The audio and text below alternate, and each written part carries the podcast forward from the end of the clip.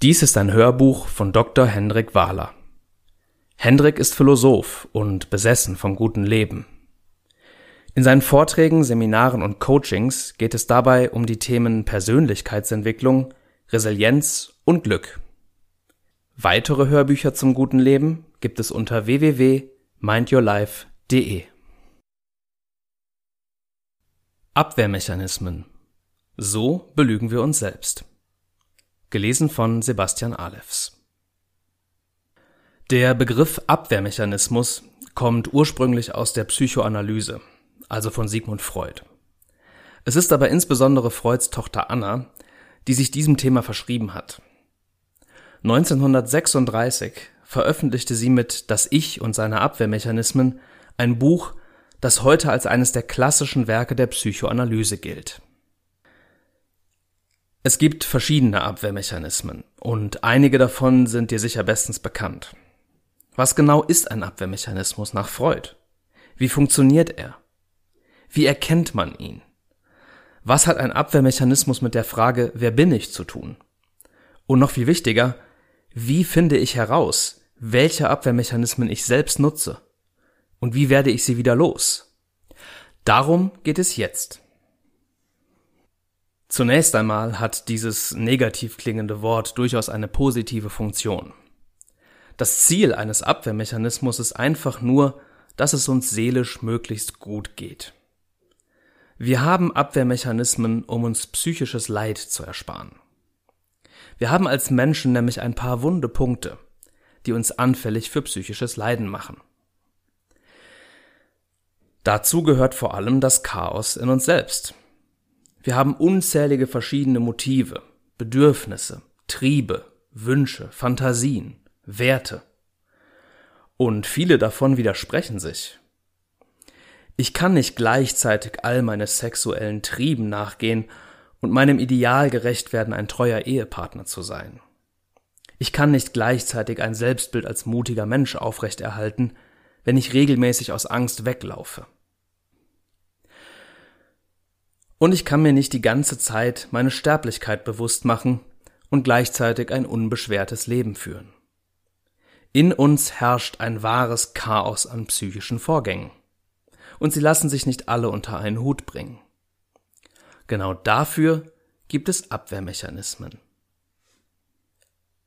Wie funktioniert ein Abwehrmechanismus? Abwehrmechanismen laufen meistens unbewusst ab, das heißt, wir entscheiden uns nicht, nun diesen oder jenen Abwehrmechanismus gezielt einzusetzen, sondern sie geschehen uns einfach, ohne dass wir dies aktiv initiiert haben. Meistens bekommen wir auch von all dem rein gar nichts mit. Genau das ist nämlich der Punkt. Abwehrmechanismen müssen sich selbst unsichtbar machen. Denn sobald mein bewusstes Ich mitbekommt, dass es gerade an der Nase herumgeführt wird, kann ich den Abwehrmechanismus ja auch aufdecken und die Wahrheit ans Licht bringen. Abwehrmechanismen sind wie gute Diebe. Sobald man einen Dieb dabei sieht, wie er etwas stiehlt, ist die Aufklärung in der Regel schnell und einfach. Wenn man den Dieb aber nicht gesehen hat, ist es viel schwieriger. Und wenn man noch nicht einmal merkt, dass überhaupt etwas gestohlen wurde, dann war es das perfekte Verbrechen. Wenn mir nicht bewusst wird, dass etwas fehlt, gibt es ja gar keinen Hinweis für einen Diebstahl. Dann gehen in meinem Haus Dinge vor, von denen ich gar nichts weiß. Man könnte mir die halbe Bude ausräumen und es würde nie jemand mitkriegen. Genauso ist das mit den Abwehrmechanismen. Sie verwischen ihre Spuren. Denn allein das Wissen, dass ich gerade eine Wahrheit verdränge, würde ja wieder einen Konflikt in mir erzeugen. Ich kann nicht gleichzeitig ein aufrichtiger Mensch sein und es zulassen, dass meine Abwehrmechanismen Wahrheiten verdrängen. Also muss nicht nur die Wahrheit, sondern auch die Wahrheitsverdrängung verdrängt werden. Wir dürfen nicht sehen, dass wir uns selbst belügen, damit wir weiterhin glauben können, dass wir ehrlich zu uns sind. Niemand macht das mit Absicht. Abwehrmechanismen finden zwar in uns selbst statt, aber sie sind nicht absichtlich oder bewusst gewählt worden. Niemand von uns hat sich aus freien Stücken für eine gezielte Abwehr entschieden. Das sind Schutzmechanismen, die im Autopiloten ablaufen, ähnlich unseren Reflexen. Natürlich können wir versuchen, diese Abwehrmechanismen aufzuspüren und dann auch zu verändern, aber keiner von uns trägt die Schuld daran, dass diese Mechanismen existieren. Dafür gibt es nämlich gute Gründe. Abwehrmechanismen. Die Dosis macht das Gift. Abwehrmechanismen dienen nämlich unserem Wohlbefinden. Auch wenn sie sich mitunter dem Mittel der Täuschung bedienen, wollen sie nur unser Bestes. Deswegen haben alle Menschen Abwehrmechanismen, auch glückliche und psychisch gesunde Menschen. Erst wenn gewisse Abwehrmechanismen die Überhand gewinnen, wenn sie eine Extremform einnehmen, dann kann es zu Schwierigkeiten kommen. Dann können Menschen dadurch unglücklich und eventuell auch psychisch krank werden. Hier gilt also, ein bisschen Abwehr brauchen wir. Sie darf nur nicht die Alleinherrschaft übernehmen. Die wichtigsten Abwehrmechanismen. Beispiele. Der Abwehrmechanismus Verdrängung. Bei dieser Abwehr werden verbotene Triebe und Neigungen, zum Beispiel sexuelle Fantasien oder ein Tötungswunsch, verdrängt, das heißt möglichst gut aus dem Bewusstsein verbannt. Das führt dazu, dass die Person selbst diese Dinge auch irgendwann vergisst, also keinen Zugang mehr zu diesen Trieben hat. Dasselbe gilt für Erlebnisse, die besonders peinlich oder beschämend waren.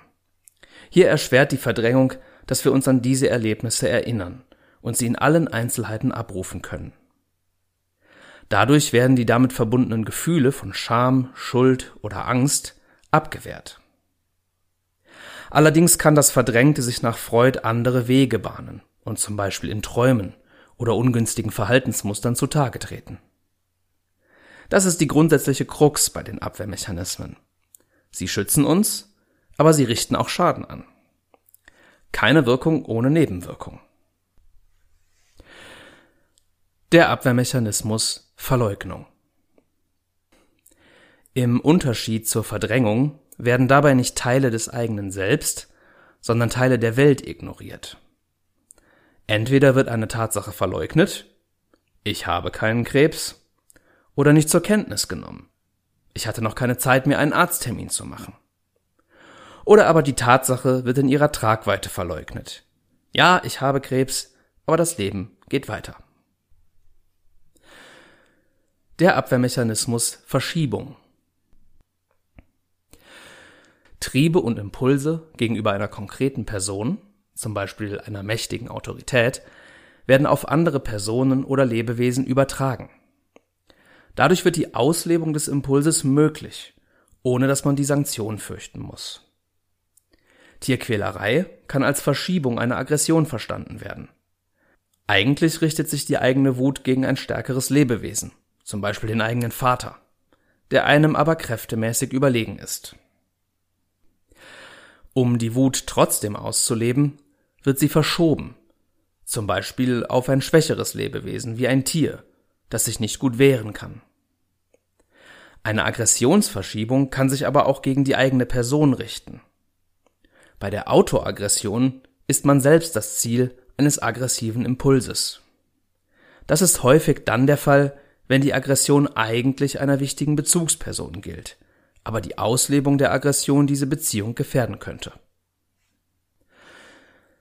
Der Abwehrmechanismus Projektion. Verbotene Triebe, die aus dem eigenen Inneren kommen, werden in die Außenwelt projiziert, zum Beispiel auf andere Personen. Wer selbst eine Neigung zur Machtausübung hat, sieht in anderen Menschen oft Unterdrücker. Auch eigene Schwächen oder Makel können auf andere projiziert und dort verurteilt werden. Wer selbst einen unterdrückten Wunsch hat, seine Familie zu verlassen, ist besonders erpicht darauf, Menschen zu finden und erbittert zu verurteilen, die ihre Familie verlassen haben. Und wer die eigene Homosexualität unterdrückt, zeigt null Toleranz gegenüber anderen, die so empfinden. Die Abwehrmechanismen Introjektion bzw. Identifikation. Das Gegenstück zur Projektion. Diesmal wird ein beängstigender Aspekt der Außenwelt in das Innere introjiziert. Dann kann sich die Person damit identifizieren und die Angst abwehren. Ein verstörendes Beispiel ist das sogenannte Stockholm-Syndrom, bei dem das Opfer einer Entführung irgendwann beginnt, sich mit dem Entführer zu identifizieren und Mitgefühl mit ihm zu empfinden. Damit kann die Angst vor dem hilflosen Ausgeliefertsein abgewehrt werden, weil der Wille und die Motive des Entführers introjiziert werden. Dadurch entsteht die Illusion der Freiwilligkeit und Zustimmung und das Gefühl der Machtlosigkeit kann abgewehrt werden. Hier wird nochmal besonders deutlich, dass Abwehrmechanismen eine höchst positive Schutzfunktion haben, aber eben auch zu Folgeproblemen führen können. Bei der Introjektion kann es aber auch um Werte gehen. Wer gesellschaftliche Normen und Vorschriften introjiziert und sich zu eigen macht, der muss sie nicht mehr als Bedrohung von außen sehen. Wer zum Beispiel seinen sexuellen Trieb aufgrund gesellschaftlicher Normen nicht ausleben kann und unterdrücken muss, kann sich auch einfach das äußere Verbot zum eigenen Willen machen. Der Abwehrmechanismus Intellektualisierung. Hier besteht die Abwehr in einer Distanzierung vom unmittelbaren Erleben durch theoretisches Analysieren. So kann zum Beispiel bei einem konkreten Konflikt in einer Liebesbeziehung über die Natur der Liebe philosophiert werden. Oder man kann sich bei der Konfrontation mit dem Leiden anderer Menschen auf abstrakte Krankheitskonzepte oder Leidensstatistiken zurückziehen. Das Verhalten anderer Menschen kann zum Beispiel als Paradebeispiel eines bestimmten Persönlichkeitsstils oder eines typischen Verhaltensmusters eingeordnet werden, wodurch man selbst dann weniger unter dem Verhalten dieser Person leidet. Wenn man gleich ein ganzes Verhalten oder ein Gefühl für eine Störung erklärt, handelt es sich um eine Sonderform der Intellektualisierung, das Pathologisieren. Ein mies gelaunter Chef hat dann schnell mal eine klinische Depression und eine geltungssüchtige Kollegin eine narzisstische Persönlichkeitsstörung. Der Abwehrmechanismus Rationalisierung. Um seine eigenen Handlungen gegenüber sich selbst und anderen Menschen rechtfertigen zu können, führt man bei diesem Abwehrmechanismus ausschließlich rationale und logische Gründe an. Der emotionale Anteil der Handlung wird ignoriert oder systematisch unterschätzt. Rationalisierung schützt davor, sich eingestehen zu müssen, dass eigene Verhaltensweisen unvernünftig oder kontraproduktiv sind oder dass man selbst nicht die volle Kontrolle über eigene Beweggründe hat. Rationalisierung wird häufig nachträglich angewandt, um bereits ausgeführte Handlungen durch logische Gründe zu rechtfertigen, obwohl sie vielleicht irrationalen Ängsten oder Affekten entsprungen sind. In der Regel dient der Abwehrmechanismus der Rationalisierung dazu, ein Verhalten, das aus sozial inakzeptablen Motiven entstanden ist, nachträglich durch sozial akzeptierte Motive zu rechtfertigen. Wenn ich zum Beispiel meine Tochter dazu bringe, nun doch ihr Abitur zu machen, obwohl sie eigentlich nach der zehnten Klasse eine Ausbildung beginnen möchte, dann wäre es sozial nicht akzeptiert, wenn ich als Motiv nennen würde, dass ich nicht damit leben kann, dass die Tochter des Nachbarn Abitur hat und meine eigene Tochter nicht. Sozial akzeptiert wäre vielmehr das Motiv, nur das Beste für die eigene Tochter zu wollen, damit sie ein gutes Leben führen kann, in dem ihr an nichts fehlt. In diesem Fall macht die Rationalisierung aus egoistischen Motiven einfach altruistische Motive. Dieselbe Logik steckt übrigens hinter dem einen oder anderen Präventionskrieg. Bekannterweise hat Hitler den Angriffskrieg gegen Polen als Selbstverteidigungskrieg rationalisiert. Seit 5.45 Uhr wird jetzt zurückgeschossen. Auch hier sieht man, Gewinnung von Lebensraum im Osten für die arische Rasse wäre aus völkerrechtlicher Sicht nicht gut angekommen. Aber jedes Land hat das Recht zur Selbstverteidigung, wenn es angegriffen wird. Der Abwehrmechanismus Sublimierung.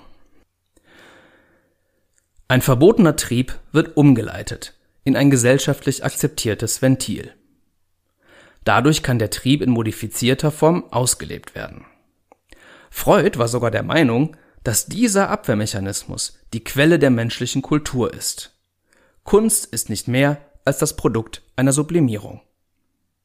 So könnte ein Schauspieler sein exhibitionistisches Bedürfnis auf der Bühne ausleben, ohne von sich selbst oder von der Gesellschaft dafür verurteilt zu werden.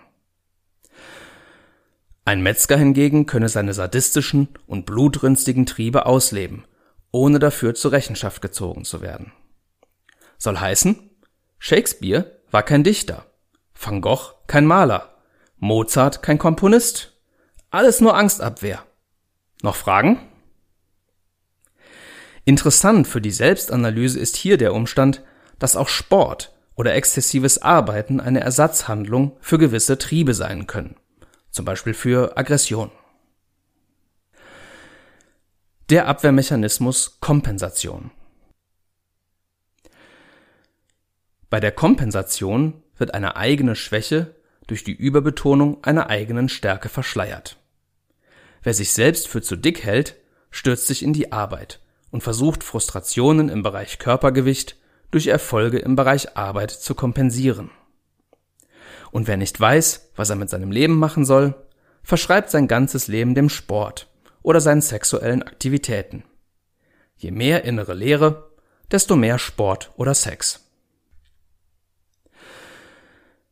Der Abwehrmechanismus Idealisierung. Dieser Abwehrmechanismus besteht in einer einseitigen Wahrnehmungsverzerrung, die eine andere Person ausschließlich in ihren Stärken sieht und dies im perfektionistischen Sinn. Idealisierung hilft dabei, sich und andere gegen Zweifel und Kritik zu immunisieren und die daraus resultierende Angst abzuwehren. Wenn ich zum Beispiel eine anspruchsvolle Hirn-OP vor mir habe, ist es nachvollziehbar, den Neurochirurgen als besten Arzt im Land zu idealisieren, um die Angst vor möglichen Komplikationen abzuwehren. Sehr verbreitet ist auch die Idealisierung des eigenen Partners. Wer mit dem besten Mann der Welt zusammen ist, muss sich nicht mit inneren Zweifeln und Frustrationen auseinandersetzen. Und wer einem politischen oder religiösen Führer Gottstatus zuspricht, der muss sich nicht mit seinen nicht ganz so göttlichen Gräueltaten beschäftigen. Denn das würde eine innere Spannung erzeugen. Wie kann ich jemanden gut finden, der so etwas Schlechtes tut. Gottes Wege sind eben unergründlich. Der wahrscheinlich bekannteste Abwehrmechanismus Abwertung. Dieser Abwehrmechanismus ist das Gegenstück zur Idealisierung und lässt sich bei fast jeder Person beobachten. Sowohl ich als auch andere Menschen sind permanent dabei, andere Menschen abzuwerten. Die Angst, die dadurch abgewehrt wird, ist eine Angst vor der eigenen Freiheit. Wenn wir mit anderen Lebensformen konfrontiert werden und sehen, wie viel glücklicher die Menschen dabei sind, müssen wir die Diskrepanz erklären.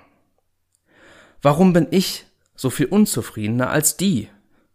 Könnte ich nicht auch einfach aussteigen, anstatt mich von früh bis spät im Büro abzurackern? Könnte ich nicht auch einfach Sozialhilfe beziehen, anstatt für überflüssige Luxusgüter arbeiten zu gehen? Könnte ich nicht auch so glücklich und zufrieden am Strand liegen, ohne etwas tun zu müssen? Könnte ich mich nicht auch mehr sozial engagieren? Solche Fragen führen zu inneren Spannungen. Die Abwertung der anderen Person löst diese Spannung scheinbar wieder auf. Und so sieht das in Aktion aus. Die sind doch nur ausgestiegen, weil sie den Konkurrenzkampf in der Kanzlei nicht überlebt hätten.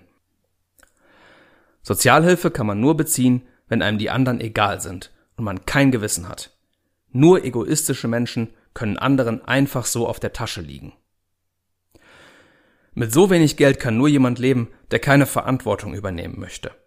Wer für seine Familie sorgen will, kann so etwas nicht tun. Die Demonstranten sind doch alle gekauft. Oder vielleicht haben die einfach nur Langeweile, weil es ihnen zu gut geht. Hip-Hop ist doch keine Musik. Das ist nur was für Teenager mit fehlendem Selbstvertrauen. Diese Interpretation von Nietzsche ist doch blanker Unsinn. So kann nur jemand denken, der den Text nicht genau genug gelesen hat. iPhones sind überteuerter Elektroschrott für Leute, die sich ihre Identität bei einer amerikanischen Firma leihen müssen. Die beiden mögen glücklich aussehen, aber diese Ehe funktioniert doch nur so gut, weil er sich von ihr unterdrücken lässt. Du willst kein Date mit mir? Umso besser, du bist eh viel zu hässlich für mich. Ich habe die Beförderung nicht erhalten, aber der Job ist sowieso blöd. Den hätte ich gar nicht gewollt. Steffi hat den Auftrag doch nur bekommen, weil sie ein knappes Oberteil angezogen hat. Ich könnte ja auch Bundeskanzler werden, aber ich kann meine Mitmenschen einfach nicht anlügen. Wozu dient die Abwertung von anderen? Meistens einfach nur zur Aufwertung des eigenen Selbst. Manche Menschen können ihren Selbstwert aus sich heraus erhöhen. Andere müssen andere nach unten drücken, damit sie danach auf sie herabblicken können. Wer nicht genug Selbstbewusstsein hat, für den sind andere Menschen eine permanente Gefahr. Dieser Satz ist übrigens ein gutes Beispiel für eine Abwertung. Was sind deine giftigen Abwehrmechanismen? Das war jetzt eine Menge Stoff. Ein zentraler Bestandteil der eigenen Persönlichkeitsentwicklung ist aber die Kenntnis der eigenen Abwehrmechanismen. Zumindest sollten wir jene kennen, die bei uns selbst in einer erhöhten Dosis auftreten und daher giftig sein könnten. Wenn du deine eigenen Abwehrmechanismen entdecken möchtest, schau dir unser kostenloses Arbeitsbuch Meine Abwehrmechanismen an, das du auf www.mindyourlife.de herunterladen kannst. Hier geht es nicht nur um die Identifikation bestimmter Typen, sondern auch um die konkrete Gestalt eines bestimmten Abwehrmechanismus in deinem Leben. Wie zeigt sich dieser Mechanismus ganz konkret und wie verhindert er deine Weiterentwicklung? Das zu erkennen und zu überwinden, darin liegt die eigentliche Kunst. Das Ziel ist nicht Wissen, sondern Veränderung.